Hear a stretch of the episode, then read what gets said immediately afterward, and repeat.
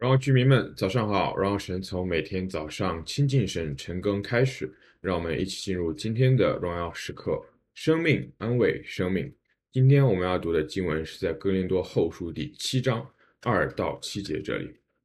在今天的经文里面的第二节开始，啊，保罗说到：你们要心地宽大的收纳我们，我们未曾亏负谁，未曾败坏谁，未曾占谁的便宜。你可能会好奇保罗为什么会这样子讲，为什么会提到说我们要解释我自己呢？因为如果我们回看整本哥林多前书，我们就会发现一件事情，就是保罗在这封书信里面其实提出了非常多严厉的教导，呃，不管是方言、女性的地位、要不要蒙头、要不要在会众面前讲话啊、整场聚会的秩序等等等等，保罗其实都提出了非常多啊、实际。而且有定向的教导，保罗就紧接着担心自己的教保教导是不是会过于严厉，以至于让一些人可能听不进去教导，而只听到了批评，只听到了批评，就会只听到定罪。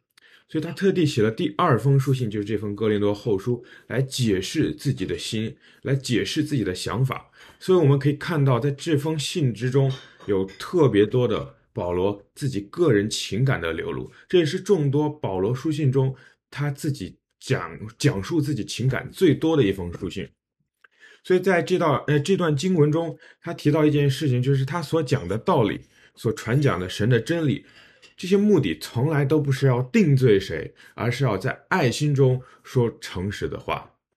以弗所书里面说：“唯用爱心说诚实话，凡事长进，连于元首基督。”用爱心说诚实话，这个诚实话不是我自己内心想说什么就说什么的诚实话，而是 speaking the truth in love，是讲神的真理。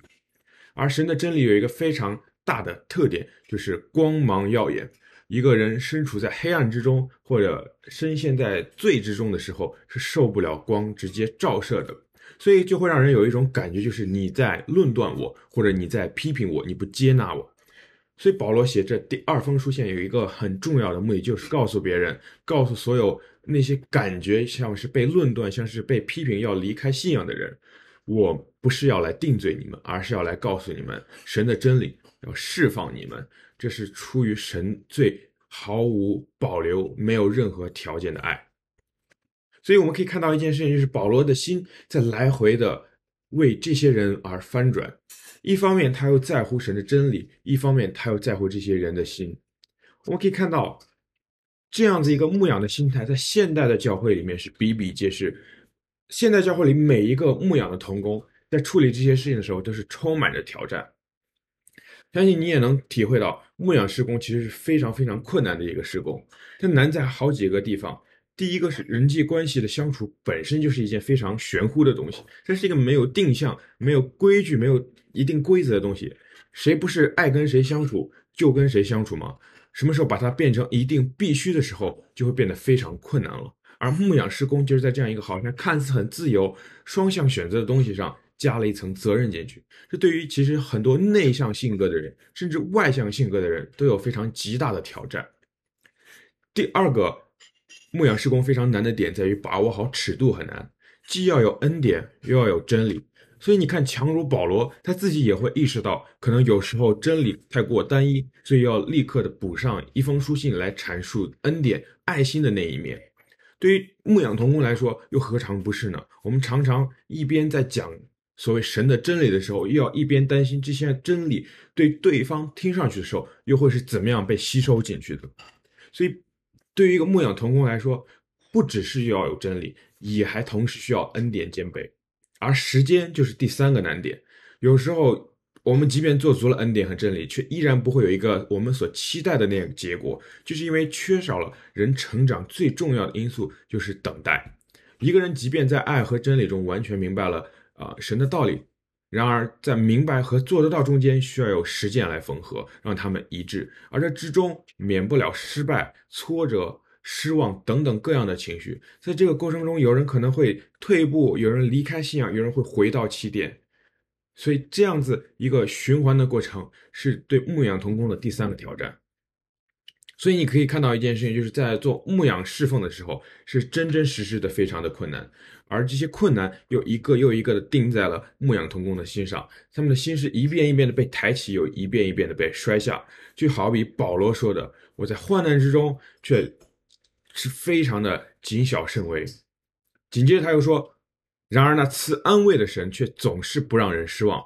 保罗在后半段提到一件事情，是在牧羊过程中，紧接着最振奋人心的事情，就是从被安慰的人身上得安慰。当我们看到有生命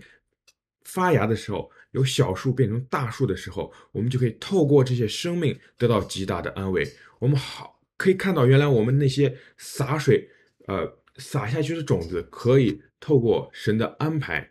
变成一棵又一棵的大树，而这些人的生命就是我们来见证神最大最大的见证。今天有一个思想问题，就是不管你是否在做牧养的服事，你其实都免不了要和人相处，免不了对人产生期待。而我们要如何去处理我们的期待，如何处理我们的失望呢？我们一起来祷告，亲爱的主，我们谢谢你给我们今天的经文，来让我们重新的审视我们对于人的看法、人的期待和人的失望。主，你透过这些经文来提醒我们，我们在失望之中，在困难之中的安慰来自于你；我们在失望之中，在困难之中的安慰也来自于那些被我们关心的人。主，我们相信，我们凭着神的爱和神的真理，和还有必须要有的等待和时间，我们相信神的安慰，使那些生命一定会成长。耶稣，我们谢谢你，奉耶稣名祷告，阿门。弟兄姐妹们，活在神的心当中，每一刻都是荣耀时刻。新的一天，靠主得力，加油！